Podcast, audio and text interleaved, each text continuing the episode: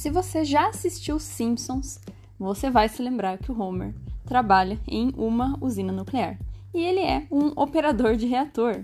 E quando a gente assiste Simpsons e vê como que é o trabalho do Homer, isso pode dar uma sensação pra gente de que um reator é um local que não existe um controle, onde se tem radiação à torta e à direita e que traz um risco gigantesco, especialmente porque a gente também se lembra de Chernobyl e já associa uma coisa com a outra. Mas afinal de contas, né? Como que funciona um reator nuclear? O que, que ele é? Para que, que ele serve?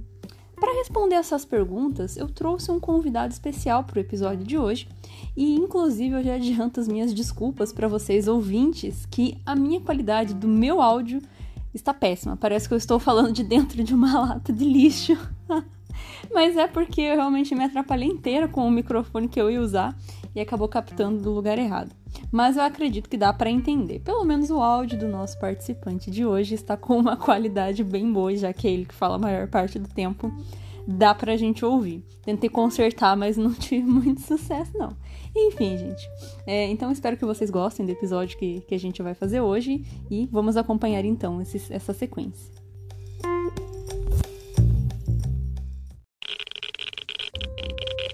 Radiation detected. Red. Olá, meus irradiadas! Como vocês estão? Aqui quem fala é a Paola, e no episódio de hoje, finalmente, depois de 84 anos, eu trouxe o assunto que muitas pessoas querem saber, que é como funciona um reator nuclear. E para que a gente possa falar a respeito desse tema, né?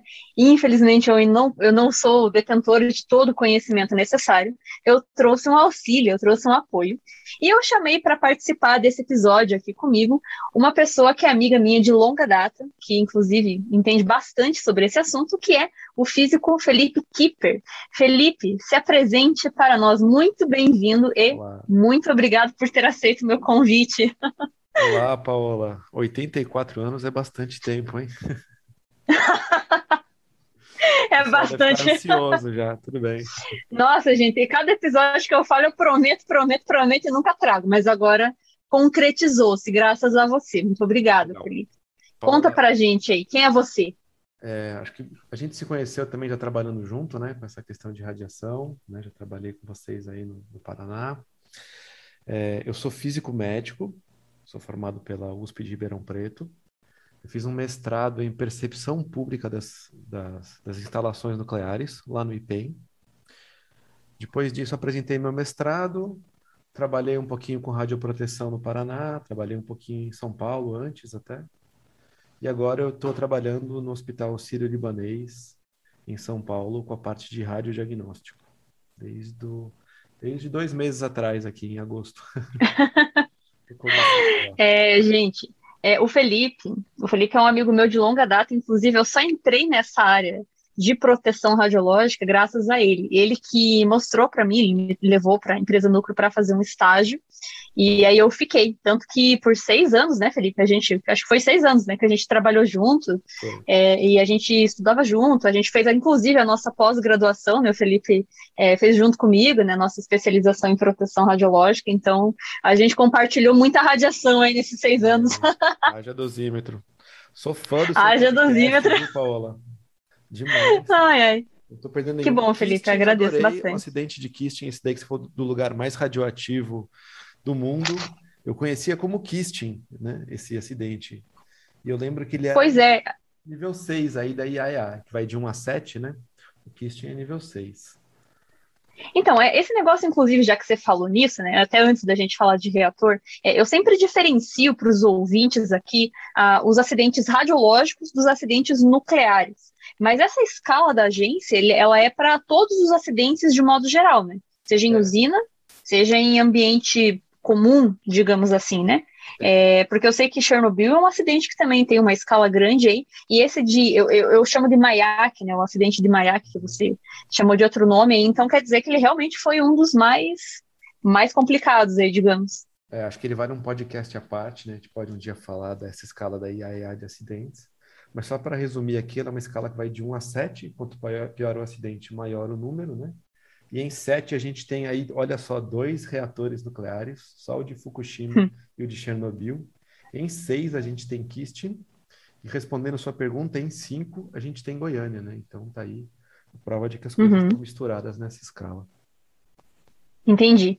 Realmente, então, é, eu sei que o de Goiânia ele é considerado o pior radiológico, mas fora de área nuclear. Então, pra vocês verem, né, é. gente? Os outros que são em escala acima, realmente envolve o tão é, estigmatizado reator nuclear. E aí, justamente, a gente vai cair na grande pergunta da vida, do universo e tudo mais desse episódio aqui, que é o que, que é um reator nuclear? Eu, pelo menos, quando penso em reator, a primeira coisa que vem na minha cabeça é os Simpsons. Eu lembro daquele desenho porque a gente vê o Homer, né, mexendo lá com material radioativo e tudo mais. Então, é, eu queria que você contasse para a gente um pouquinho, né, o que, que é um reator nuclear, o que, que ele faz, para que, que ele serve, como é que funciona, enfim, essa, essas, essas perguntas básicas aí. O que, você tem para contar para a gente sobre isso? Então vamos lá. Eu acho que a primeira coisa assim, que eu gostaria de falar é que o emprego dos meus sonhos é o emprego do Homer, cara. Não tem emprego aquele, né? O cara fica na usina, entrando um negócio de boa, sentado ali, às vezes erra, come rosquinha. Pô, é assim, é uma inspiração pra gente, né? A gente sempre quer trabalhar num reator por causa dele. Bom, reator é, é top, seguinte, com certeza. É, reator é o seguinte, a gente tem que entender duas coisas primeiro, que você já explicou um tantinho para o pessoal ali, quando você falou de bomba nuclear, que é a diferença entre fusão e fissão, certo? Então, quando a gente fala de fusão, né, só para relembrar aqui, a gente está juntando átomos. Quando a gente fala de fissão, a gente está quebrando eles. Tá? Então, basicamente, o que a gente faz, né, é quebrar átomos. Tá? Em especial, a gente tem que saber que a gente está usando aí o urânio, o plutônio e o tório. Tá? Mas isso assim, claro que isso não começou assim, de repente alguém chegou e falou, olha, vou pegar esses átomos aí, vou quebrar eles e vou fazer energia, né? Não era. começou faz, faz um bom tempo já, né? Isso me lembra do seu episódio do, do 20, da, acho que você falou da Red Girls, que a gente tem aquele uhum. primeiro evento que é quando começou a gente a trabalhar com raio-x, né? Teve um cara que descobriu o raio-x. Que esse cara uhum. foi o Röntgen. Então, o Röntgen, em 1895, descobriu o raio-x e aí a gente começou a trabalhar com um monte de coisa ligada com radiação, etc. E o que a gente não lembra também é que logo um ano depois que o Röntgen descobriu o raio-x, tinha outro cara estudando também a radiação que se chamava Becquerel. Devem ter ouvido falar dele também. E o Becquerel uhum. estava estudando outra coisa, que era o urânio. Eu já sabia que tinha esse elemento radioativo por aí. Então, em 1895, ele estava estudando o urânio. Só que ele viu ali que aquele negócio emitia uma radiação, fez uns estudos, colocou um filme ali também, sabe? Naquela onda do Röntgen de colocar um filme e medir a radiação. Viu que tinha uhum. uma radiação, mas não levou para frente. Porque, assim, a do raio-x era super, super útil, né? O pessoal usava na medicina no ano seguinte, né, Paola? 1896, Sim. o pessoal já está fazendo radiação de, de pessoas e os médicos loucos com aquilo. O Becquerel ele deixou meio de fora essa pesquisa aí dele do urânio e que lá ficou meio encostadinho.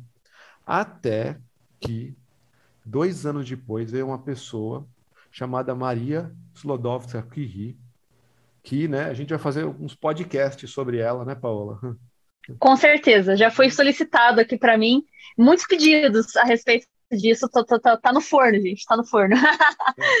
então, sem spoilers para esses podcasts, tá?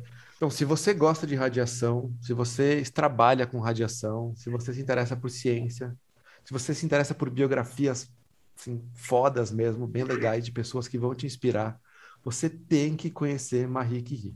Tá? Eu já vou deixar até aqui a recomendação aqui, né, Paula? Tem um filminho uhum. dela no Netflix falando sobre radia... como foi a história de vida dela. Então, depois que você terminar esse podcast, você vai procurar a Netflix no seu, na sua assinatura, no seu coleguinha, vai assistir esse filme. Esse é um filme escrito. Inclusive, gente, esse filme tem até em, em, aplicativos de internet, assim, que não precisa necessariamente você ter plataforma de é, stream, né, que fala. É, só que eu não sei se esse é bom de ver, né, porque às vezes pode pegar vírus, mas, mas tem vários lugares disponíveis, assim, para assistir. É um filme super moderno, né, Felipe? É, e se, acho que se você puder ver pelo Netflix, né, você ainda aproveita e prestigia a obra, né, porque o filme dá um trabalho. Ah, é verdade.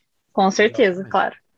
Aliás, esse filme, Paulo, ele foi dirigido por uma mulher que chama Marjane Satrapi.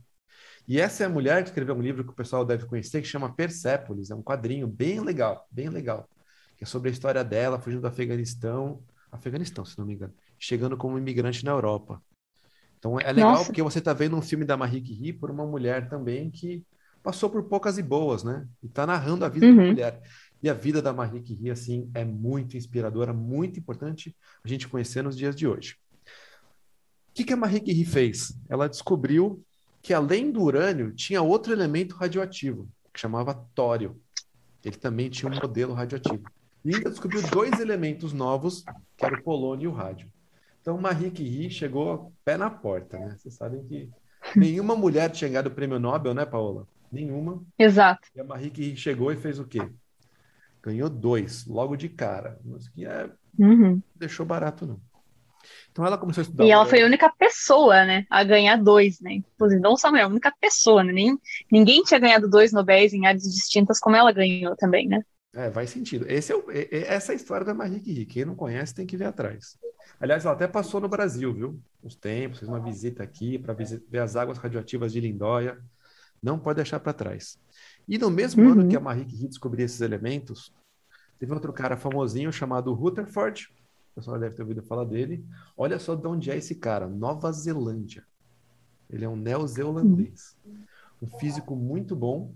E ele descobriu que além dos raios X do Röntgen, tinha também os raios alfa e beta. Então a coisa começou uhum. a crescer, começou a ganhar corpo ali. O Villard também, que era um outro físico, junto ali com os estudos do Rutherford, descobriu ainda os raios gama, né? Que são as palavrinhas que a gente já está meio acostumado aí. E o Rutherford também cunhou um termo que você vai reconhecer aqui, Paola, que a gente usa muito, que é o de meia-vida. Foi aí que começou a aparecer essa ideia do meia-vida, né? Ele com o outro físico chamava SOD. E meia-vida, né, explicar, relembrar o pessoal aqui rapidamente, é que todos os elementos radioativos, eles vão decaindo, né? E conforme vai passando o tempo, eles vão perdendo essa emissão de radiação. Então, a meia-vida mostra quanto tempo demora para reduzir pela metade. Né? Episódio uhum. de Goiânia, aí a gente lembra bastante disso, né, Paula? Exato, a gente sempre comenta, né, a questão do tempo de meia-vida do César, que é 30 anos, né, e que é bem esse processo de exponencial, né, metade, metade da metade, Exato. metade da metade da metade, e assim sucessivamente. E assim vai. Quando o pessoal começou a descobrir essas coisas de reação, eles começaram a montar algumas cadeias de decaimento. Aí, Paulo, o negócio começou a ficar mais interessante para o pessoal. O urânio começou a ganhar um, uma nova vida. E as hum. cadeias de decaimento tem, tinha várias, elas, elas, eram super complexas, sabe? Tinha, uhum. por exemplo, cadeia do urânio, aí tinha do tório, e eles começaram a numerar elas, cadeias 1, 2 e 3. Né? E o que é esse decaimento? É o urânio, por exemplo. A hora que ele naturalmente ele decai, ele muda para um outro elemento urânio, por exemplo, ele decai para o uhum. tório. Aí depois do tório ele pode decair para outros e outros e vai fazendo toda uma escadinha de eventos que aquele elemento ele muda sozinho. O pessoal começou a estudar isso.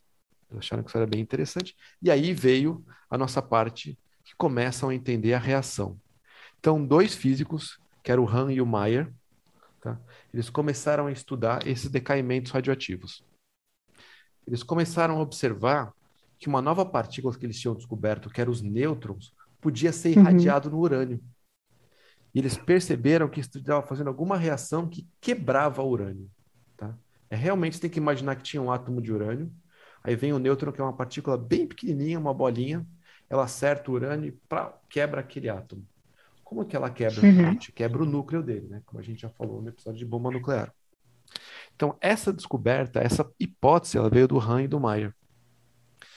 E aí, é, na verdade, foi o Hans Strassmann que fizeram isso. E eles passaram isso uhum. junto com a Lisa Meyer, que era uma física alemã, que ela se juntou com o sobrinho dela, o Frisch, tá? E nesse momento estava começando a Segunda Guerra Mundial. Então estava começando uhum. em 1939, 1940, e ela fugiu né, com essa ideia na cabeça. Olha, será que esses nêutrons, quando batem no urânio, eles realmente estão quebrando eles? O que, que será que acontece? E essa mulher, a Lisa Meitner, que era chamada pelo Einstein de a Marie Curie da Alemanha, ela descobriu, né?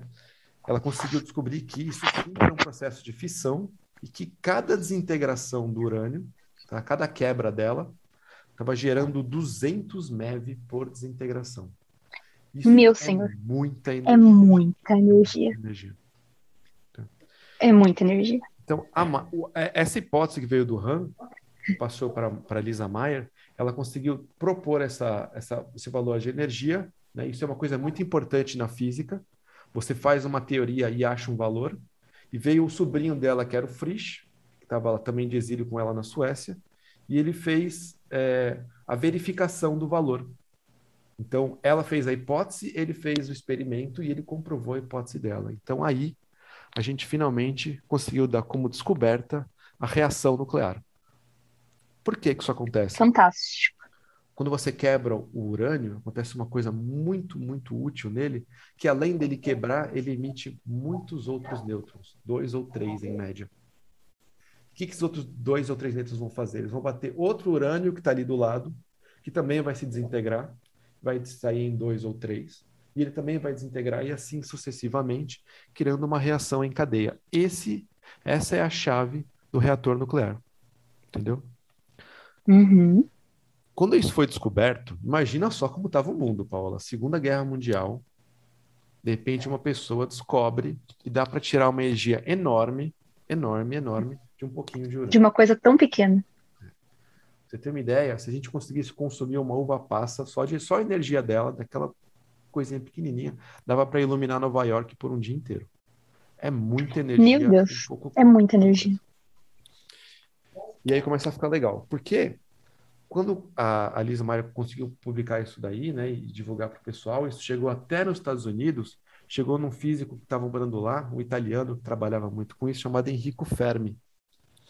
E aí o pessoal viu, olha, aqui tem uma coisa grande que os alemães estão sabendo. O Einstein até escreveu uma carta para o presidente dos Estados Unidos, avisando que, olha, tem uma coisa perigosa ali, e a gente precisa começar uma corrida para ver quem vai conseguir dominar essa, essa, esse urânio, né? Essa forma de energia. Uhum. E aí esse cara, esse Fermi, ele vai fazer o quê? Ele vai querer, bom, eu vou querer construir então um reator. Já que essa reação em cadeia consegue se desenrolar, eu quero juntar bastante urânio para ver como que eu consigo produzir uma energia ali é, considerável, né? E fazer aquilo se manter, né? Aquela reação se manter. Porque embora o urânio ele quebre, ele emita alguns nêutrons, eles nem sempre conseguem chegar no outro urânio. Você precisa fazer Uhum. algum material que reduza a energia desses nêutrons de modo que ele passe bem devagarzinho nos outros átomos de urânio e consiga quebrar eles também. Uhum. Então, esse é o que o Fermi vai começar a fazer.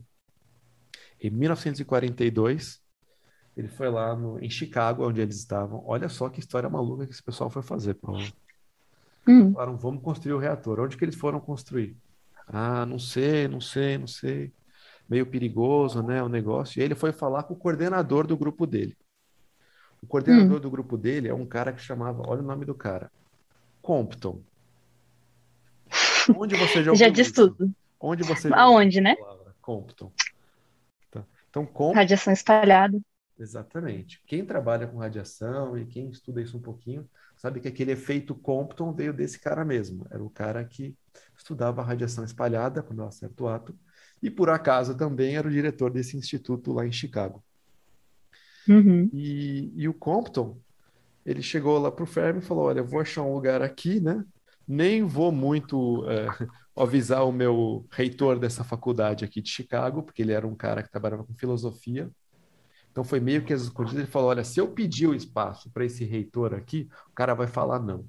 A gente está no meio de uma Segunda Guerra Mundial, não vou nem pedir. Chegou pro Fermi, deu um tapinha nas costas, falou: Meu amigo, vai lá e vai, faz. Então lá, tá- lá tava Fermi, Léo Szilard, foram montar o reator, o pessoal ficou com meio medo, assim, pô, se esse negócio vaza, a gente está no meio de Chicago aqui, o que que vai acontecer? E começaram a construir. Esse reator chama Chicago Pile 1, tá? Chicago Pile 1, tá? Esse foi o primeiríssimo de todos. Primeiríssimo, foi o primeiro que eles vão conseguir montar. E uma das coisas que, como eu falei, precisava era um material que vai moderar, né, esses nêutrons, vai reduzir a energia deles. Aí foi que os Uhum. americanos tiveram um super trunfo, né? Porque até o momento eles só conseguiam usar para reduzir esses nêutrons aquela água pesada, sabe? Que é uma água Uhum. que tem bastante nêutrons nela, né? Enfim, era uma água diferente. Acho que é importante a gente saber que ela é bem difícil de obter. E os americanos conseguiram entender que o grafite funcionava para isso também. E os alemães não. Então eles saíram na frente nessa corrida. Provavelmente foi por isso que eles conseguiram. Então foram lá nesse Uhum. ginásio, aí montaram, né, algumas varetas de urânio, né, com elementos com urânio, colocaram ali em buracos que ficavam no chão essas varetas alinhadas. Quem quiser procurar tem foto, né, no Google também desse do chão assim, são vários quadradinhos que parecem um mosaico no chão, são as varetas enfiadas ali, né? E aí eles foram colocando e descendo elas, né? E foram vendo como se propagando essa reação. E o medo disso dar errado, né? Então você imagina o pessoal ali de noite, né, reunido de madrugada ou de manhã, não sei. Todo mundo olhando, aquele monte de cientista maluco olhando uns, sei lá, uns ponteirinhos, né, uns medidores, como é que deve ser naquela época, para ver como que aquilo ia crescer. E olha o esquema de segurança deles, Paula. Tinha dois esquemas de segurança que os caras tinham. Primeiro tinha um cara que Hum. chamava Norbert Hilbert, Norbert Hilbery, tá? Que esse cara, ele ficava, é, ele ficava do lado, né, do reator e tinha um lugar, tinha uma cordinha que segurava umas varetas que podiam cair no reator e desativar ele, né? Essas varetas, elas caíam bem entre as placas de, de urânio e elas iam reduzir os nêutrons, ia praticamente parar eles. Então essas Uhum. placas, elas conseguiam parar a reação. Ele ficava do lado de umas cordinhas que seguravam essas placas. Eu achei isso muito bom. A melhor, o melhor sistema de segurança é um homem que solta uma cordinha. Não, pior, ele não solta, Paola. Esse cara fica com o machado, ele fica com o machado, olhando a corda, esperando, se der uma coisa errada, os caras falam, corta a corda. Ele joga o machado. Essa- Meu eu Deus, você sei. imagina se esse cara cochila. Nossa, Se esse, cara dá uma de Homer e cochila, explode tudo. Que é o que acontece Meu Deus. Eu não sei você, Paula. Exato. Eu imagino esse cara com uma calça jeans, uma roupa quadriculada, tá ligado? Uma barba bem grande, um chapéuzinho de lenhador assim, com um machado olhando uma cordinha, sabe? Aquele- o Léo Cislard ali, o Fermi, assim, dois cientistas nerdão, assim, olhando pra ele com o braço levantado, sabe? Espera, espera. Ai, que dó, cara. Não só isso, Nossa, tinha gente. cara do céu. chamado Samuel Allison, que ficava com um balde de nitrato de cádmio do lado, para jogar em cima do reator. Por alguma coisa Meu cara- Deus! Esse era o sistema de segurança. tá? Imagina. Aconteceu alguma coisa com esse reator? Ele existe ainda? Não, já foi desmontado depois disso, né? Ah, Foi tá. experiência desmontada esse reator. Tem ali um museu deles, tem as fotos, tem Aham. os pedaços dele para quem tiver a felicidade de ir lá visitar. Mas você imagina, né? Imagina, aliás, imagina se alguém entrasse nesse momento, né? Imagina que coisa louca. Você ia ver um monte de cientista apreensivo olhando os medidor, um chão cheio de mosaico e um cara esperando para cortar uma corda com machado e outro com balde na Um mão, machado né? do lado, cara. Um monte de cientista de Coisa louca. jaleco, um cara um caipira de machado. Muito bom. Completamente inocente, mas muito bom. Aliás, Ah, Vou até contar essa- esse fato assim. Nos reatores tem um botão que é para cortar a reação, né? E esse botão ele Hum. chama Scrum. Scrum, né? Escreve Scrum em inglês, né? Scrum é uma palavra Uhum. que às vezes a pessoa fala Scram, que é sai daqui, né? Vai para fora. Mas tem uma lenda Uhum. que Scrum significa Safety Control Rods X-Men, que do, do inglês quer dizer assim, varetas de controle de segurança do cara do machado. Caraca, velho. Pois é, pois é. Muito bom. Tem uma lenda que fala Muito que bom. até hoje ficou esse nome, né? Bom, E esse reator aí que você falou, ele funcionou? ele funcionou, ele conseguiu manter uma reação sustentável. O que que é sustentável? Hum. É quando aquela quantidade de nêutrons que o urânio produz consegue ser reduzida a ponto dela estimular os outros nêutrons, né? E estimular mais do que um, estimular às vezes até dois. Então a reação ela aumenta em proporção. Uhum. Isso que você perguntou, Paulo, é muito importante porque esse ponto marca essa transição da reação sustentável, mas também gera um perigo muito grande, que é o seguinte: Hum, se um nêutron consegue estimular um ou dois, né, ele sempre vai aumentar. Aquele próximo nêutron vai estimular talvez um, dois ou três, e aqueles outros vai aumentando. Quando é que você para isso? Como é que você, como é que você tem controle disso? Que as coisas estão sempre aumentando. Então aí, né, apesar de criarem reação sustentável, eles criaram um problema bem grande de que se eu não Como parar, controle- né? Exatamente.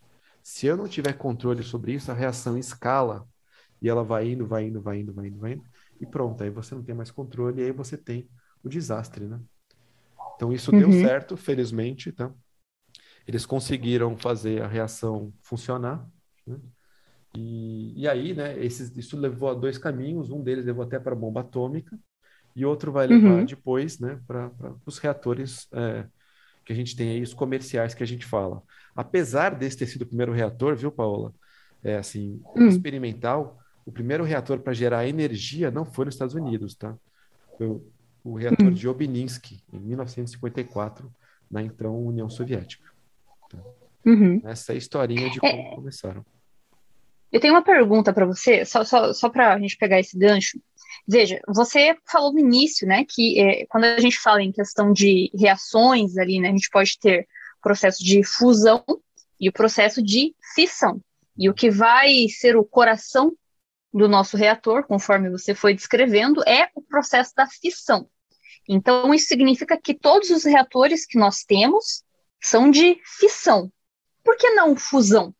Porque eu ouvi falar que fusão produz ainda mais energia. Ou, ou existe fusão também, ou não? É, já existem estudos aí bastante, tá? Na verdade, a gente hum. é, tem um lugar que faz fusão aí que a gente usa bastante, que você já deve ter explicado também, que é o Sol, né? Sim, claro. O Sol é uhum. é um lugar que está acontecendo fusão agora. Se a gente for pensar de uma certa maneira, né, o Sol é que manda a radiação aqui, essa radiação chega, então a gente está, de certo modo, colhendo um pouco de, radia de energia que vem da fusão, passa por vários processos. Mas, né, respondendo a sua pergunta, comercialmente a gente não conseguiu reproduzir o que acontece no Sol de uma maneira que dê para a gente gerar energia elétrica para consumo. Então, dá para a gente hum. fazer é, é, fusão aqui na Terra? Dá, a gente tem um problema muito grande que o material, quando faz a fusão, ele fica muito quente, mas tão quente de modo que você não tem nenhum recipiente que você consegue guardar ele. Como é que você vai colocar uma coisa tão quente que ah, derrete tudo? Entendi. Então, uma coisa que eles fazem para conseguir fazer a, a, a, fusão, eles tentam colocar aquilo num toroide, que é um negócio magnético que deixa o negócio flutuando. Olha o trabalhão. Né? Uhum. Então, o grande Sim. problema aí está sendo no desenvolvimento de, de conseguir controlar aquilo de modo que não, seja seguro, né? Vamos dizer de maneira geral. Estamos perto. Entendi. Parece que estamos perto. Uhum. O pessoal disse que é nas próximas décadas. Mas por enquanto só temos os de fissão. Tá. É, bom, então todos os nossos reatores são de fissão. E você comentou até agora há pouco que você falou assim: ah, esse reator lá de, de Chicago, né, foi o, o reator que eles fizeram experimental. Mas aí o primeiro reator comercial foi lá em, em, na União Soviética. Então, uhum. quer dizer que existem classificações de, de, reatores. Existe uma diferença, então, entre os reatores? É isso? Sim. Depois que o pessoal começou a descobrir os tipos de reatores, esses primeiros, né, eles eram reatores de água pressurizada, né, ou às vezes resfriados a água. Porque como aquela coisa uhum. esquenta bastante, né, você precisa refrigerar ele com água. Você também pode usar água para criar né, alguns processos que vão gerar energia. Então, é, uhum. A grande sacada das gerações de reatores está nisso. Isso foi crescendo também de modo que as maneiras né, para você é, montar o reator foram ficando cada vez mais engenhosas. Por exemplo, vou falar uma bem legal aqui que tem. Nesse do, do Chicago Pile 1, né, eles colocavam umas varetas de urânio ali, né, elas ficavam bem próximas uma das outras, e isso gerava essa reação em cadeia. O pessoal agora tem umas que é tipo. Imagina uma panela de pressão bem grande, que em vez de você pôr varetas, você põe umas bolinhas de urânio. Parece umas bolinhas pequenininhas, sabe? Elas ficam uhum. numa água, meio que borbulhando ali mesmo, sabe? Próximas uhum. umas a outras. Isso é bem genial, porque o mecanismo de segurança é tipo um ralo que tem embaixo, né? Que você abre ele e as, todas as bolinhas elas caem por esse, esse encanamento, elas são espalhadas de modo que você não tem mais a reação, você faz uma distância delas. Por que isso é tão genial? Porque se o reator derreter, essas bolinhas vão justamente começar a cair pelo buraco, pelo ralo, e vão se desligar. Então eu hum. acho isso hum. muito genial, porque o reator, o próprio evento de criar né, o aquecimento incontrolável, é o evento que também desliga ele. Né? Então, isso são gerações Entendi. Então... de reatores uhum, que são mais seguros. E isso que eu ia te perguntar, porque, assim, é, a gente viu já que é, existe a gente sempre fala de Chernobyl, né, como o evento base de tragédia, é, e justamente é o que causa né, o calcanhar de Aquiles né, da, da, energia nuclear, né, a gente vê que é um negócio complicado. E aí o que acontece? Né, eu vejo que muitas pessoas que falam a respeito sempre vão lembrar do caso de Chernobyl. Mas eu imagino que ah, quando a gente tem esses eventos, lições são aprendidas e eu acredito que as gerações seguintes são feitas de modo que a segurança é levado muito em consideração. Né? Então eu, eu, eu te pergunto, né? O quão seguros são os reatores, de fato? Ah, para essa pergunta, eu vou te fazer uma pergunta de volta, Paulo. O que é ser seguro? Vamos tentar chutar aí. O que você diria aqui? Faz um reator. Como você ia medir para ver se um reator é seguro ou não? Bom, eu ia tentar levar em consideração é, a questão de se acontecesse alguma tragédia, é, se o material radioativo seria exposto, se houvesse um atentado terrorista, se daria para explodir a usina, se existem barreiras físicas, se existe controle, regras, não sei, é, tecnologia, sabe? Eu levaria em consideração isso, assim, né? Porque a, a questão é, será que poderia acontecer um novo Chernobyl? É, é, esse é o ponto, assim, né? Porque já aconteceu uma vez, e não foi só em Chernobyl. A gente já falou, né? Eu você que a gente falou já Chernobyl, Fukushima e o Mayak. A gente já tem três. Teve mais, né? Inclusive, até se você quiser comentar de algum Teve outro um, aí, né? Um grande, é bom a gente lembrar também, mas que foi menos contido, mas também gerou muita, é, muita repercussão, foi nos Estados Unidos, com o acidente de Three Mile Island, tá? Um reator também derreteu, mas ele não vazou, diferente do de Chernobyl. Ele ficou contido e ele está lá fechadinho nos Estados Unidos. Ninguém mais mexe nele, uhum. virou uma. O, re, o, próprio reator também virou uma, uma coisa mais destruída, né? Ele, ele derreteu, uhum. né, de fato, mas... Ele virou uma tumba ali de... para um... Como é que é? Um sarcófago, né? Exatamente. Então ele está lá fechado, ninguém chega perto, ninguém mexe, aconteceu... Isso foi acho que em 1979, se eu não me engano, mas eu preciso conferir a data. Então, bem, bem antigo.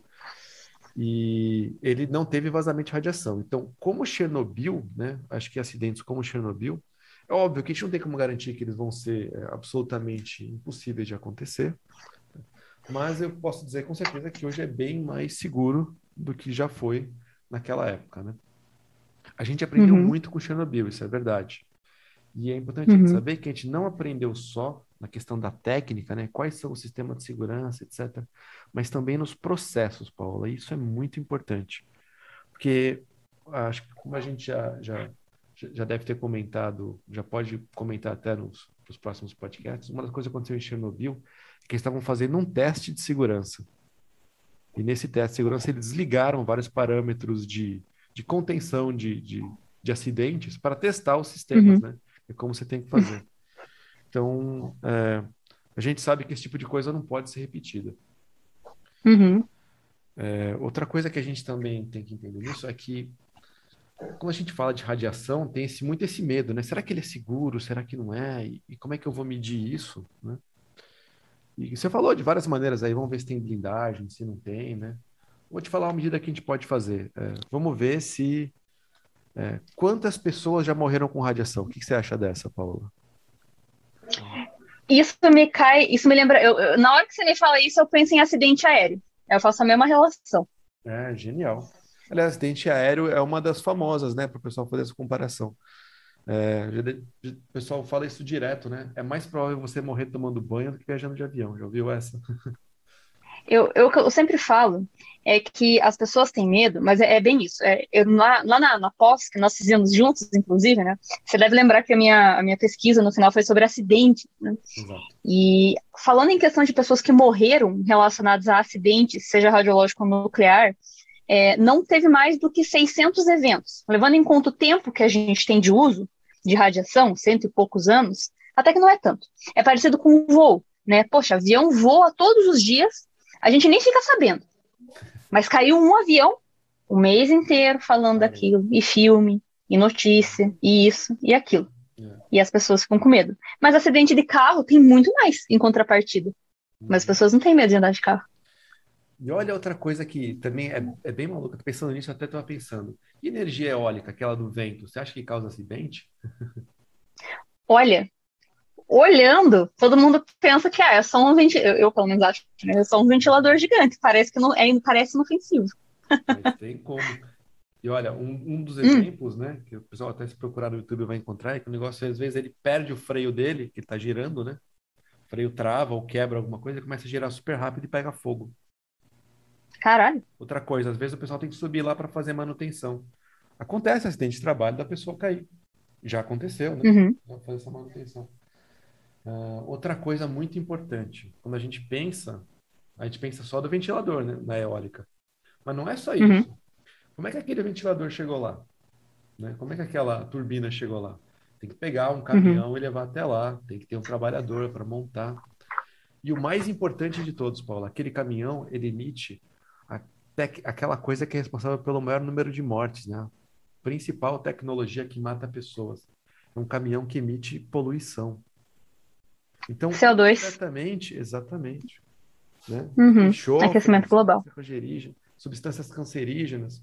Tudo isso está saindo. Então, quando a gente pensa em qual, qual usina é mais perigosa, é a eólica, é a nuclear, é a, é a barreira ali de, de, é, de energia hídrica, né? Tem que levar em conta uhum. tudo, desde o primeiro dia, do primeiro caminhãozinho que saiu, até a manutenção, até o des, é, desmontar aquilo, né? Tudo isso. Uhum. Por exemplo, a, a, as usinas hídricas também matam bastante gente, né? Causam terremotos. O impacto que tem também, né? O impacto ambiental que tem ali. Super difícil uhum. de medir. Mas Angra veio, né? Angra veio nessa esteira aí de, de, de, talvez entender isso um pouquinho mais. A gente tem até algumas. Apesar do Brasil estar tá cheio aqui, né, de rios, Angra veio aí. Uhum. Então, mas é que sabe o que, que é? Eu até estava dando uma olhada sobre isso. É, é, que aqui no Brasil é muito complicado porque a gente tem bastante recurso para produzir energia de outras formas, só que a gente depende muito de condições climáticas, né? E você veja, né, no caso do Brasil, olha a estiagem que a gente está tendo. Então, olha como que está a produção de energia nas hidrelétricas, sabe? Então, e além disso, o impacto que é, né, de criar uma estruturação hidrelétrica, eu sempre lembro de daquelas barragens lembro, claro, né, que a Brumadinho, né, foi outra, era outra coisa, né, mas assim, é uma barragem, por exemplo, a destruição que você tem que fazer de um espaço para poder estruturar desvio de rio, o quanto que isso não gera, né, um impacto ambiental. Só que as pessoas esquecem, porque fica tão em cima desse negócio de radiação e ficam lembrando toda hora desses eventos que aconteceram, é, assim, que Chernobyl foi muito extraordinário, os outros que nem você falou, ficou contido ainda, né, o elemento, não, não chegou a, a vazar, né, então, é, é, eu pergunto até para você, aproveitando, o teu tema de mestrado foi sobre percepção das pessoas com relação à energia. O que, que você acha que faz as pessoas, o que, que fundamenta isso? Por que, que as pessoas têm tanto medo, têm tanto preconceito? O que, que você acha? Sabe que a gente fez uma entrevista, né, pessoal, para perguntar justamente isso, né? E aí, né? Como você vê, né? E a primeira coisa que a gente percebeu, quando a gente fala de energia nuclear, vem uma imagem na cabeça das pessoas. E essa imagem hum. era um cogumelo de fogo levantando no céu, que é a explosão da bomba atômica, sabe? Entendi. Isso era, era a imagem mais recorrente. Eu acho que é o seguinte, eu acho que é, no comecinho, quando o pessoal descobriu radiação, era só uma tecnologia maravilhosa, né? O pessoal usava aí para colocava o um elemento radioativo na água, tomava, então era uma coisa assim, o pessoal via como fazia bem, né? Mudou bastante com a bomba atômica, mudou bastante com Chernobyl. É, e a fé na ciência mudou bastante também depois da explosão da Challenger. Foi outra coisa que a gente viu bastante, que era uma espaçonave é, que fazia voos para o espaço ali. Challenger, Columbia deve ter visto aí o ônibus espacial. Explodiu em 1980 e alguma coisa. Esses eventos juntos, eles tiraram uma fé na ciência e eles colocaram a radiação num lugar de destruição, perigo e morte. Então, acho que uhum. isso, é, essa, essa história, ela pesa na cabeça das pessoas. Aí... Tá, e... Hum. Desculpa, pode falar. No meu mestrado, né, só para complementar isso, como eu sou, sou claro. físico, né, estudava isso, eu achava, pô, então a gente tem que ensinar o pessoal, né, como que isso funciona, né, e falava que esse é o meu papel. Isso me pareceu bem óbvio no começo, mas conforme eu fui estudando, eu fui vendo que, na verdade, não era nada disso. Porque o acidente de Chernobyl, ele aconteceu justamente porque as pessoas tinham uma fé é, inquestionável sobre aquele cientista, sobre aquelas pessoas, e ninguém nunca parou para perguntar o que, que o público queria de fato, sabe? Vocês querem mesmo energia nuclear ou vamos, vamos tentar ali a hidrelétrica, né? Então, uhum. é, eu mudei, né? Conforme eu fazendo minha pesquisa, o meu foco de, ah, vamos ensinar as pessoas sobre energia nuclear, para vamos escutar as pessoas sobre energia nuclear. Acho que essa foi a melhor coisa que eu pedi no meu mestrado, foi ao invés de você tentar explicar, hoje, por exemplo, quando eu vou falar com médicos no meu trabalho, para falar para eles sobre o perigo da radiação. Claro que eu posso lá explicar para eles, é super bom, isso ajuda bastante. Mas funciona muito melhor se eu chegar para ele e falar: olha, olha o seu dosímetro aqui. Doutor, vem cá, quanto você recebeu de dose? Como você acha que dá para melhorar, para diminuir? Ouve ele, sabe? Radiação, usina nuclear é a mesma coisa. Tem ao, no mundo inteiro, o pessoal está montando isso, comitês o pessoal vem do Ministério da Ciência, discute com representantes da sociedade o que, que eles acham, né? E aí, vão para a radiação ou não vamos, né? Então, acho que esse foi o que mais me, me, me ajudou, assim, no meu mestrado a, a entender. Foi bem legal. Mas você acha que, apesar disso, né, que você falou, o ideal seria ouvir, mas então, nesse caso, seria válido ainda assim tentar é, divulgar o conhecimento? Porque uma coisa que eu, eu, particularmente, como pessoa, me incomoda, e eu aprendi com você, inclusive, né, é que a gente sabe que pessoas que são muito da área científica sobem num pedestal. E às vezes a ciência fica um pouco inacessível para as pessoas. Inclusive, é a razão de eu fazer o podcast, é para tentar né, levar o conhecimento de um jeito um pouquinho mais simplificado, ainda mais essa área, né? É, então, é, eu acho que às vezes é difícil para as pessoas entenderem o que, que, acontece de fato. Você acha válido, apesar disso, né, de, de ouvir, você acha válido passar o conhecimento para as pessoas ainda assim? Com certeza. Eu acho que ele é válido bem nesse sentido de troca, sabe? Eu passo o meu conhecimento para você, você me informa o que, que você acha disso também, né? o que, que você entende por esse Entendi. conhecimento. Mesmo porque, Paula, quando a gente fala do que, que é arriscado, eu posso chegar e falar, ó, quantas pessoas a radiação nuclear matou? Isso é uma medida. Eu posso falar também qual foi a expectativa de vida que diminuiu das pessoas que se contaminaram, mas viveram, né? Morreram ali na hora. Mas eu uhum. também posso ver quantas pessoas morreram por quilowatt gerado. E eu também, sabe, tem uma infinidade de medidas que eu posso ver. Nenhuma é melhor que a outra. Quem vai decidir qual é Entendi. melhor? Somos nós, né? Somos é nós. É difícil de mensurar risco, então. É isso Na que você está dizendo. É, ele é subjetivo, exatamente. Ele depende Entendi. das pessoas, não da usina. A pessoa que vai me dizer o que é arriscado. Ela que vai me falar. Entendi. É o que a pessoa é o que ela vai levar em consideração. É, é por isso que é imensurável. É subjetivo de acordo com cada um. Cada um vai considerar uma coisa diferente. É. O conhecimento é válido para isso, para ajudar a dar ferramentas para ela, né? Para ela ponderar melhor. Porque é a pessoa que vai colher o fruto e os perigos disso, né? É essa pessoa Correto. que colher, também vai correr o risco de estar ali do lado da usina, e, mas também vai ter energia elétrica. Então cabe a ela escolher junto com a gente, né? E a gente nesse, nesse meio. Ponderação de risco-benefício, né? Tudo que a gente fala com envolve radiação acaba caindo nessa no princípio da justificativa, né? Risco-benefício. Você tem que é, pesar o que, que você quer, né? qual, que é, qual que é melhor.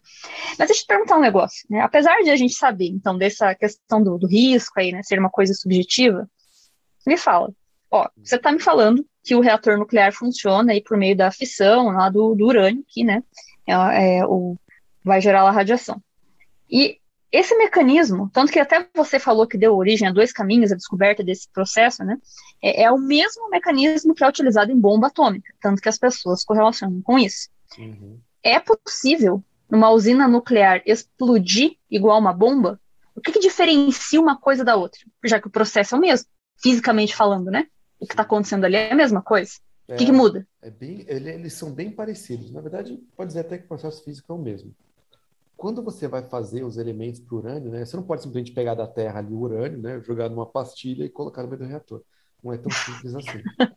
é, bom seria se fosse. Mas o urânio tem várias formas, ele tem vários, vários tipos de urânio, vamos dizer assim. A chama de isótopos. Então tem uhum. várias variações do urânio. E nem todas servem para a gente. Quando a gente vê na natureza, a grande maioria dos isótopos que estão lá do tipo de urânio emitem radiação, tem seus importância no estudo, mas ele não consegue sustentar uma reação é, em cadeia. Você precisa, uhum. além de separar o urânio, né, que já é difícil do resto dos elementos, você tem que separar tipos de urânio. Então você tem que pegar, que isso é super complicado, né? Imagina você supera, é, separar uma coisa que é minúscula, né, de outras. Uhum. Você tem que separar esses tipos para os isótopos que vão te dar reação em cadeia. E quando você vai separando eles, vai colocando uma mistura mais rica nos úteis, a gente diz que a gente está enriquecendo esse urânio. Está enriquecendo ele com isótopos que vão ser úteis para gerar reação em cadeia. Para você fazer. É, Ah, diga. Então, enriquecer, só para um adendo, enriquecer, então, é você segregar esse, esse urânio, é isso?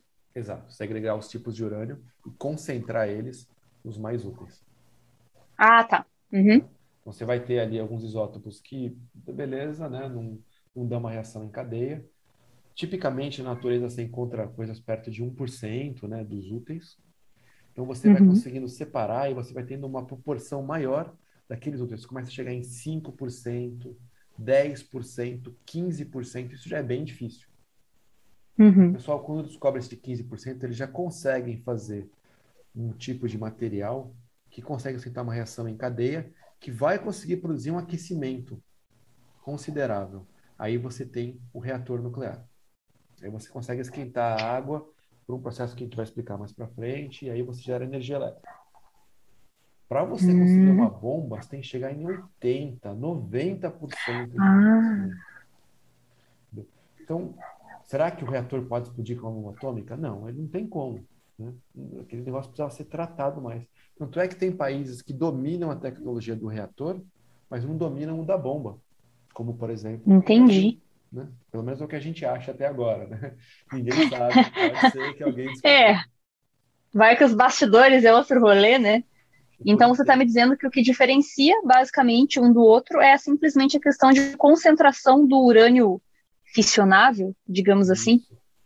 É, urânio, Entendi. não, vou vamos dizer só para ficar certinho aqui, urânio que pode sustentar uma reação em cadeia. Ah, certo. Entendi. Entendi. Então, E, e você começou a falar. Hum. Desculpa, pode terminar. Ele tem que ser fissionável e gerar os nêutrons. Né? Entendi. Eu vi que você falou ali a questão até na, na, na- da reação sustentar e aquecer a água e tudo mais. É, Eu ia te perguntar justamente isso. É, quando a gente tem um reator nuclear, né? é, Ok, né? Ele funciona ali por meio desse processo de fissão. Mas o que que, o que que produz, o que, que vira energia elétrica ali? Tipo, é a radiação do urânio que vai virar energia elétrica ou é esse negócio de esquentar que você falou? Hum, O que que é o, o útil ali do processo? Como que vira? Bom, tem vários tipos de reatores, né? Que podem fazer isso. É, aliás, até comentários não usam não só urânio, tem plutão, plutônio e tório também são usados bastante. né? Esse eu não sabia. É, eles podem ser usados também para produzir é, a reação. Eles também conseguem fazer o que é, na verdade, esse aquecimento que você falou. Então, sempre que a gente tem essa reação, né, em cadeia, a gente produz uma quantidade muito grande de energia que vai é, sendo dispersada como calor. Então, vamos imaginar assim, Ah, como se tivesse uma panela de pressão, né? A gente fecha ali aquela panela de pressão, a gente põe lá dentro algumas coisas que elas, elas esquentam elas mesmas. Então aí tem um, um pulo do gato, porque na panela de pressão a gente põe um calor embaixo dela, né? O que a gente tem Uhum. que imaginar aqui é que o calor está vindo, vamos imaginar do feijão que está ali dentro, né? Aquele feijão esquenta e esquenta Uhum. a água que está lá. Então Uhum. essa reação ela tem essa capacidade, né, de produzir. É mais ou menos o que acontece em Angra.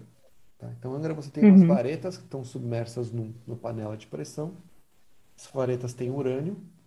Esse urânio está coberto por é, revestimentos que conseguem fazer uma reação em cadeia.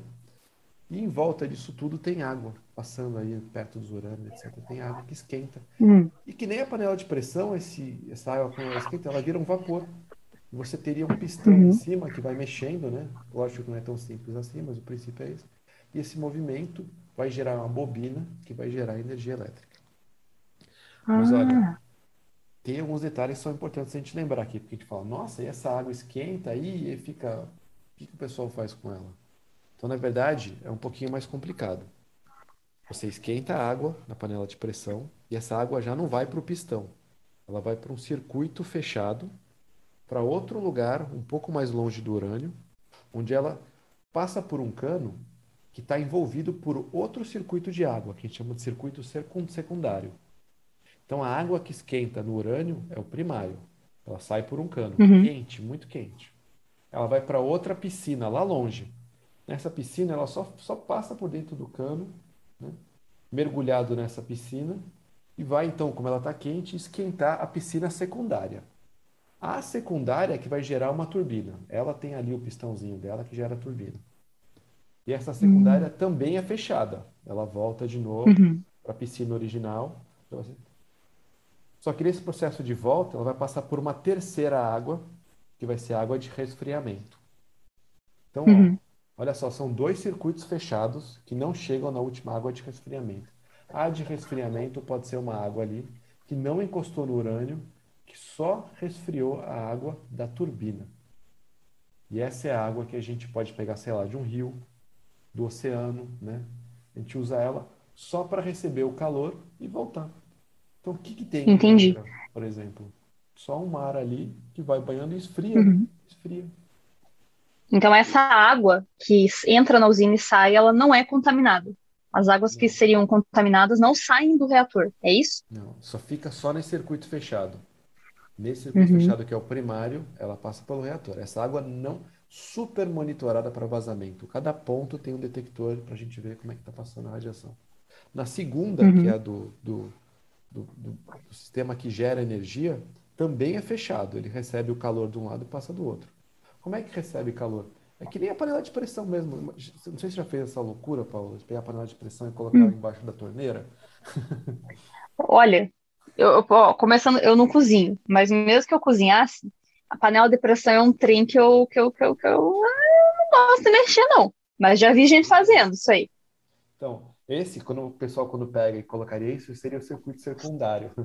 Eles pegam, uhum. em vez de você pegar água lá dentro que está quente, você pega essa casquinha que está quente, joga água por cima, e aí a sua água vai esquentar pelo contato, né? Com a uhum, uhum. não por mistura com a outra água. Certo. No, na, na, na, usina nuclear é que isso ainda é o segundo, ainda é fechado, vai para um terceiro uhum. que vai resfriar. Então, é, é, relativamente seguro. Até a segunda, o segundo sistema é monitorado também para radiação. Pra você ter ideia. Então, na verdade, a usina nuclear ela é termonuclear. Essa é termonuclear, exatamente. Entendi. Exatamente. Precisa gerar é porque é porque quando a gente pensa, né, porque, porque na verdade, a gente pensa assim, ah, usa o elemento radioativo, que deve ser a radiação que, que a radiação é bastante energia, né, deve ser a radiação que dá a energia do negócio para o negócio funcionar, né, porque isso gera né, curiosidade, né? então, na verdade, não é bem a, não é a radiação em si, é unicamente o processo, a radiação é uma consequência, digamos assim, né, porque é, esse que é o negócio, né, a radiação em si a gente não precisava dela, só que é ela que causa, inclusive, todo o transtorno da energia nuclear, né? O que fazer com rejeito? É. Porque, né, que troço fica, fica radioativo por muito tempo, imagino. Não sei como é que é. Depois que o urânio decai, né, ele vai decaindo, ele vira tório, etc. Ele, ele se quebra também em várias partículas. Esses rejeitos, eles ficam por milhões de anos é, emitindo radiação. Então, a gente tem aí um grande problema, né, como você comentou. O que fazer com isso? Acho que até Angra passou por troca de combustível, se não me engano, em 6 de junho agora. Eles pararam a usina por uhum. 48 horas para tirar aquele urânio velho, que já tinha um monte de outros elementos radioativos inúteis para produzir energia, e vão agora estocar eles. Isso tem que ficar guardado lá e, né? E é isso, né? Fica guardado lá. Só não pode vazar, né? Não tem o que fazer. Uhum. É, eu sei que a, a questão do, do risco, do, do rejeito guardado, eu até comentei no episódio aqui que eu falo sobre terrorismo nuclear, é a questão de ação terrorista, né? Porque o reator a gente sabe que ele é estruturado fisicamente para, segundo os cálculos, né, suportar um ataque aéreo, qualquer coisa do tipo. É. Agora, é, a, a, o local, às vezes, onde o rejeito está armazenado, não necessariamente tem tanta estruturação física quanto um reator teria. É. Então, acho que isso entra na conta dos riscos ali também, né? Isso que eu vejo que as pessoas acabam torcendo o nariz para as aplicações, mas cê, me diga, cê, é, são muitos rejeitos, que é, é muita coisa que acaba sendo descartado das usinas? Troca tão rápido assim? Tipo... É uma quantidade considerável. Para você ter uma ideia, a Angra, acho que esse ano encheu o primeiro rejeito que ela tinha montado e já está em construção, o segundo ali do lado. É um prédio bem grande. Quem tiver a oportunidade de visitar a Angra, vai ser a visita mais feliz de vocês. É super interessante vocês verem como aquilo funciona, né? Quem não tiver oportunidade, eu recomendo. Tem um, pod, um podcast, não, um vídeo do muito conhecido do pessoal do Manual do Mundo, que ele visita a Angra, é um dos meus favoritos. Então, se vocês gostam do tema, terminando esse daqui, já vão direto para esse daí, é muito legal. Uhum. Mas essa quantidade é bem grande. Aqui no Brasil, a gente tem essa ideia de armazenar do lado ali do reator para ficar tudo monitorado, né? E acompanhando. Nos Estados Unidos, eles estão com uma ideia de colocar embaixo de uma montanha, que é um, uma, uma, uma ideia que está encontrando alguma resistência ali do pessoal, que é o depósito de Yucatán. Estão tentando fazer isso. Hum. E na França, que é o lugar que mais usa energia nuclear no mundo, lá 80% da energia elétrica vem de usinas nucleares. Eles separam em uns tonéis, levam lá para o oceano e jogam na Fossa das Marianas, que é o ponto mais fundo de todos, e deixam lá. Que bonito. É. E por que, que eles fazem isso? Tipo, é, isso não gera nenhum impacto ambiental você jogar isso no mar? Porque, obviamente, eles não vão jogar sem uma, uma selagem, mas assim, pode isso? É, assim, é difícil só falar o que, que eu vou fazer com isso daqui, né? Então, uhum. é, tem essa ideia de enterrar, seria uma boa. A ideia de colocar ele debaixo no mar, né, nesse depósito selado, é exatamente essa. Lá no fundo do oceano, pelo menos a gente gosta de crer que tem menos, menos, menos vida, né? É, menos, uhum. Não chega, chega menos luz, né? Óbvio que tem, a gente já sabe hoje que tem realmente vida marinha lá, mas eu acho que lá o impacto é menor, né? Mesmo você enterrar numa montanha, que nem os Estados Unidos faz, ali também está criando algum tipo de, de, de problema, né? Uhum. todo... Eu penso que a vantagem do mar é a blindagem da água, né? É, exatamente. Todo, todo uso de geração de energia elétrica, seja ela por usina, por tem que ser pesado que, que impacto está causando, porque algum impacto vai causar. E esse é o calcanhar de Aquiles da usina nuclear, né? O que, que eu faço com esse rejeito, né? Uhum. Espero que futuramente Entendi. a gente consiga mandar no espaço, né? Acho que seria o ideal. Seria o ideal, né? É. É, inclusive, eu te perguntar até a questão também que você está comentando a respeito da, de Angara, né? É, Angara é a usina nuclear que nós temos aqui no Brasil. Uhum. E eu ia te perguntar isso também, né? É, aqui no Brasil, a gente tem. Como, como que funciona aqui para a gente, né? Os reatores a gente tem, é, que tipo de tecnologia que é? É, é só para finalidade comercial ou tem outros tipos? Como que é?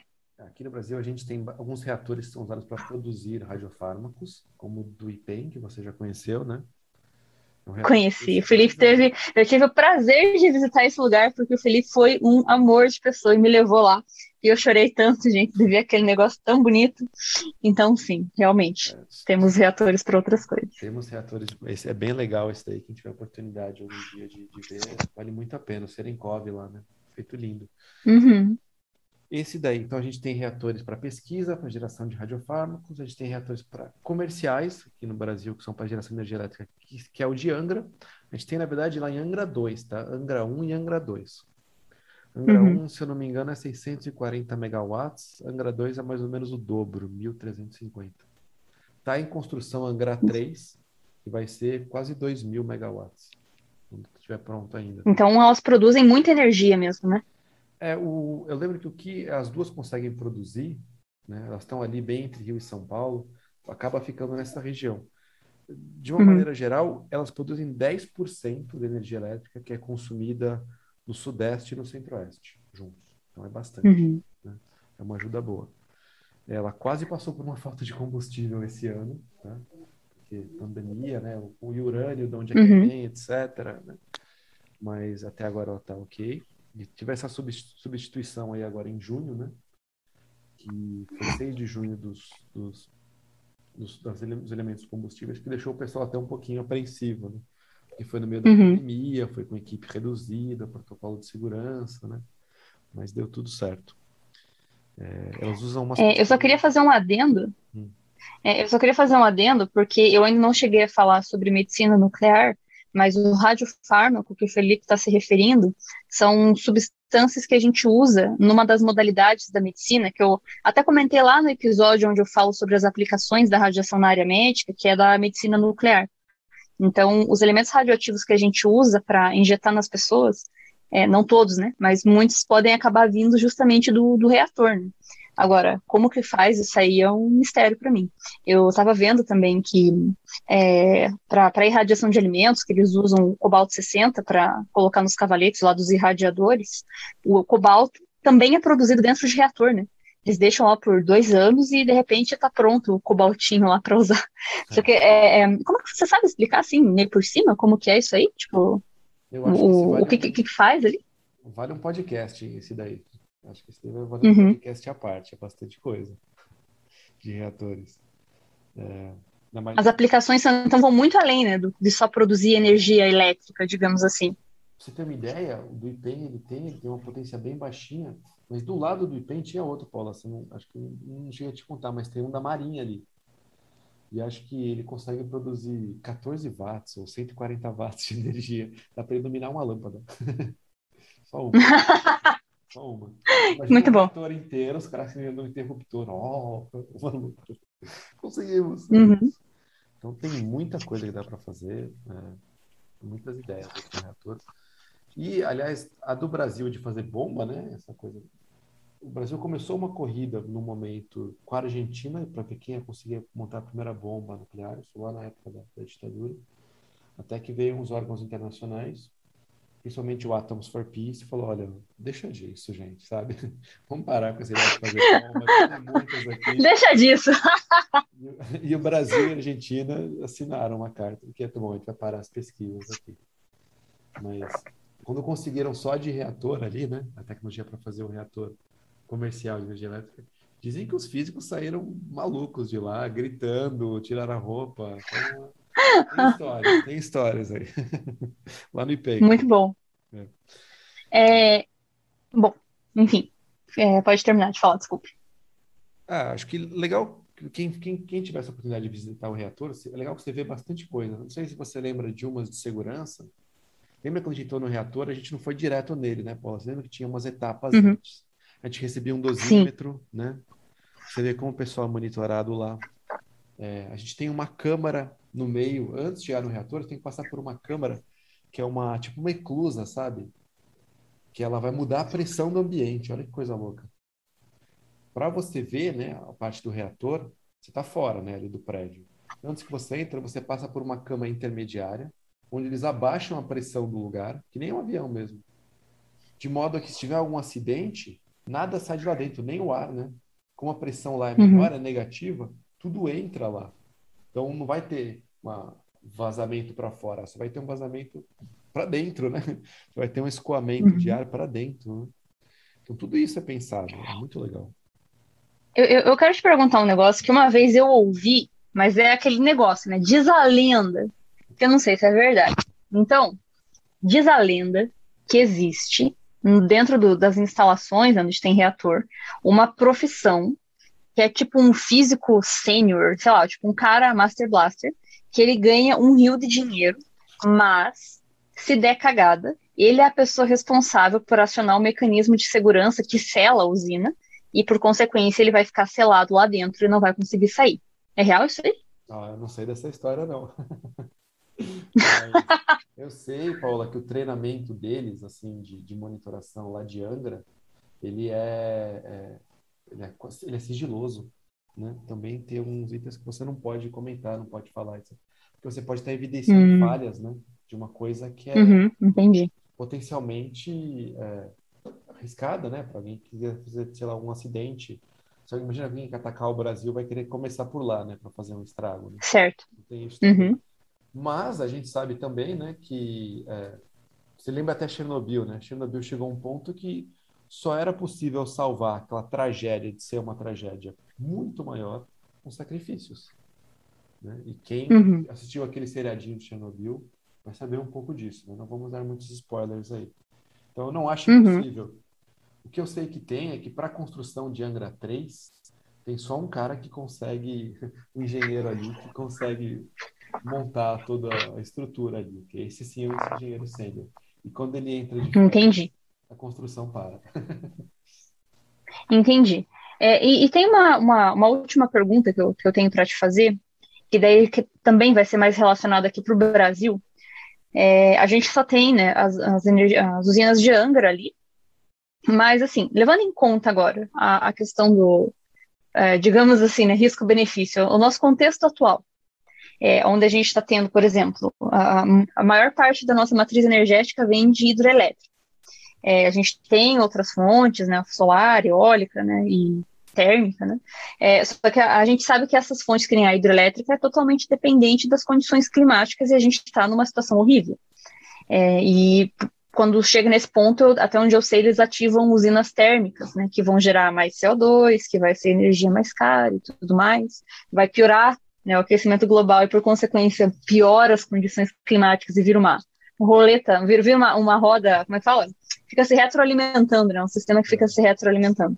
Levando isso em conta, ou até outras coisas que você queira levar em consideração, você acha que é uma boa, para o Brasil, seria uma boa investir em mais reatores, produção de energia por reatores, na sua opinião? Tá. Na minha opinião, tá? Vou primeiro falar da minha opinião, depois né, como que eu acho que ela se encaixa no, no contexto. É, quando a gente construiu Angra 1 e Angra 2, com certeza era necessário para a gente dominar a tecnologia. Então, isso eu acho muito importante.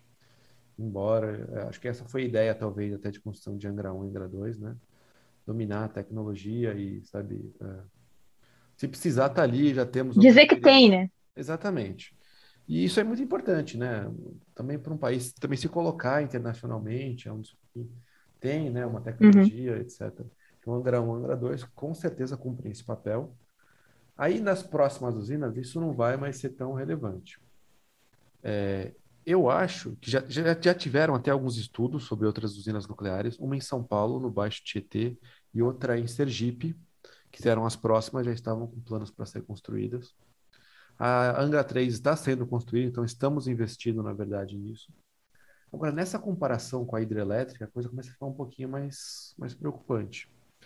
Tipo, se você fala de uns países tipo Japão, que não tem tantos rios assim, Inglaterra, sabe? É, aí fica mais óbvio, né? É interessante você é, investir na nuclear, né? Porque senão você vai ficar aqui na Inglaterra, queimava carvão até pouco tempo atrás, não tem como. Uhum. Mas o Brasil, ele realmente tem um potencial hídrico muito grande. Então aí a uhum. conversa começa a ficar mais interessante. Eu, Felipe, sou a favor das usinas nucleares crescerem com talvez um pouquinho mais de ênfase, porque eu entendo que esse é um tipo de tecnologia que, apesar dele ter aquele problema do geração de resíduos, eu entendo que se a gente for olhar ele de uma maneira de dados, ele é, um, ele é mais seguro do que é, até as usinas hidrelétricas. A gente viu aí. Eu acho que ele é muito estável também, né? Ele consegue ter uma constância na produção de energia. Olha, é interessante ter falado isso, né? Porque quando criaram Angra, ela ficava por muito tempo ligando e desligando, ela ganhou até um apelido pejorativo que era vagalume. Falavam que era vagalume porque ela desligava toda hora, etc. E... então, assim, acho que ela tem uma constância, tem uma capacidade. Acho que talvez a nossa não tenha. incríveis, né? A nossa talvez a tecnologia cumpre um papel legal, está melhorando bastante, uhum. a 3 vai ter. E tem, ela tem sua constância também, né? Ela com certeza contribui de uma maneira de auxiliar, para auxiliar. A gente viu aí Alto Xingu também, uma usina hidráulica que começou a ser construída e que teve um impacto ambiental e social e também com povos indígenas, povos originários também, né? Que afetou as terras uhum. dele. E isso não é, não é legal. Apesar de não ser uma coisa que a gente fala, está matando pessoas, né? Mas também tem outros impactos sociais que a gente tem que levar em conta. Claro. Mas eu acho que uma das questões que eu gosto muito da nuclear é que ela gera um monte de empregos e, e uma demanda por pessoas, assim, que, sabe? Por exemplo, a solar. A solar é ótima, mas você precisa de um monte de gente para ficar limpando painéis. Será que esse é o tipo de função que eu quero que a população tenha? Ficar limpando painéis, tirando pó? Ou será que era uma população uhum. que precisa de, de, físicos altamente capacitados e pessoais com proteção radiológica, e estudos ambientais e, e, contenção? Então, eu acho que a usina. A gente gera uma cadeia de conhecimento em muitas coisas, é isso que você quer dizer, então. Exatamente. Angra, por exemplo, uhum. tem escolas excelentes, tem, tem, tem uma estrutura de, de, de estradas, tem que estar impecável, porque se tiver um acidente, como é que eu faço a fuga dali? Né? Como é que eu faço a uhum. evacuação, uhum. estratégia, procedimentos? tudo isso, né? Isso eu até lembro na época que deu aquele, aquele, aquela crise lá de greve que parou de ser, ter combustível, a Angra ia desligar, né? Porque daí não tem como ter rota de fuga, né? Alguma coisa assim. Não dá para executar plano de emergência, né? Exatamente. Imagine só. E tudo isso tem que ser é, controlado, monitorado. O pessoal vê é, direção do vento a todo tempo. Como que isso está uhum. indo, para onde está indo, que avião está passando por perto. Tudo isso tem que ser monitorado. E, Incrível. Então, eu, Felipe, acho legal. Agora, na minha pesquisa, eu tenho que lembrar assim: é, depende do que, que, o público vai comentar. Então, o pessoal veio, um monte de protesto teve lá em Aracaju contra as usinas. São Paulo também contra. Eu tenho que ouvir, né? A gente tem que entender que se as pessoas não querem, elas querem correr os riscos e os que vêm com a hidrelétrica, então que assim seja, né? Então, Entendi. Essa é só a minha opinião.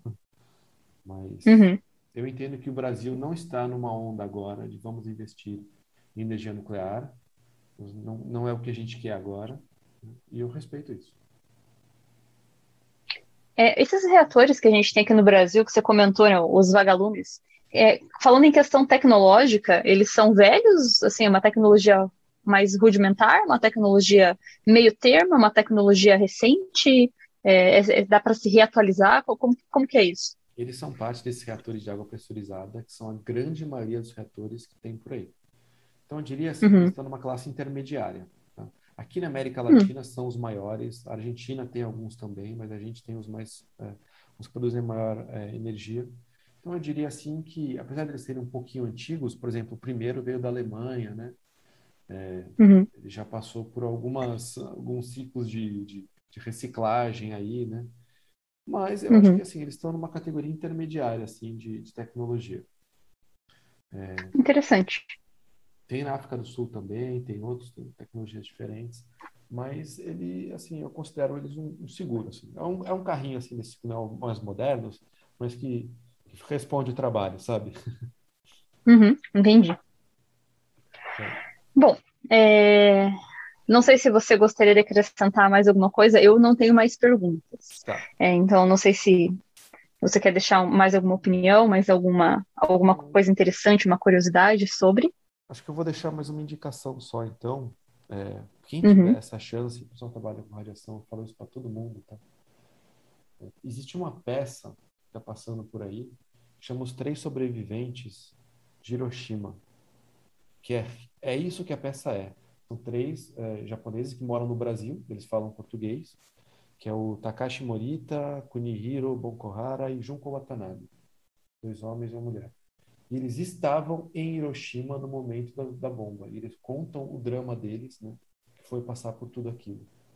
Então, quem tiver Nossa. chance, procure essa peça para assistir eles contando sobre o que foi passar por essa experiência. Tá? E se conseguir a Incrível. peça, leve um lencinho, porque é forte. E, Nossa! É, eu acho que todo mundo trabalha com radiação, a gente colhe muitos frutos de estudos que aconteceram com essas pessoas, tá? Que, assim, não vou nem entrar nos aspectos éticos disso, né? Mas a gente tem um, uma dívida com essas pessoas enorme, enorme, enorme, enorme. Elas são, apesar das bombas ser completamente justificadas, elas são heróis, né? É o mínimo que a gente pode dizer dessas pessoas. Então, quem tiver uhum. oportunidade, procure e vá assistir essa peça, porque ela é realmente fantástica. É isso. Muito bom. Eu vou até eu procurar. Eu lembro que você já tinha me contado na época que você morava aqui em Curitiba ainda e eu acabei não tendo a, o tempo nem oportunidade de ver ainda, mas vou dar uma olhada para é. até eu me interessei. Espero que a pandemia eles bom. estejam apresentando. Eles estão bem velhinhos já, você deve imaginar. É verdade. Tem, tem isso também, né, esse detalhe. É, bom, então, eu queria, primeiro, agradecer você, Felipe, por ter aceitado participar. Eu achei sensacional a gente ter conversado sobre isso. É, eu acho que ficou muito claro, eu gosto muito da tua didática para explicar as coisas. Inclusive, né, pessoal, o Felipe me ensinou muita coisa a respeito disso e muito do que eu sou hoje nesse quesito educacional eu aprendi com ele. Então, minha gratidão dupla para você, Felipe, Apesar de eu não gostar dessa palavra gratidão, porque agora os coaches ficam usando e estragaram o sentido da palavra para mim, mas tudo bem, detalhes à parte, né? É, então, agradeço você por ter participado, Felipe, de verdade. É, e para vocês que estão ouvindo, agradeço mais uma vez tá, a, a, a audiência de vocês. Novamente, sempre vou falar aqui, né? Estou acompanhando as estatísticas do Anchor, vejo que tem mais ouvintes, mais pessoas interagindo e mandando um e-mail.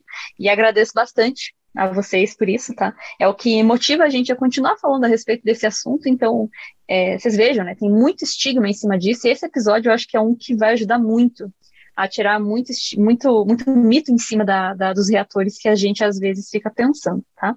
É, então, muito obrigada a todos vocês e nos vemos no próximo episódio.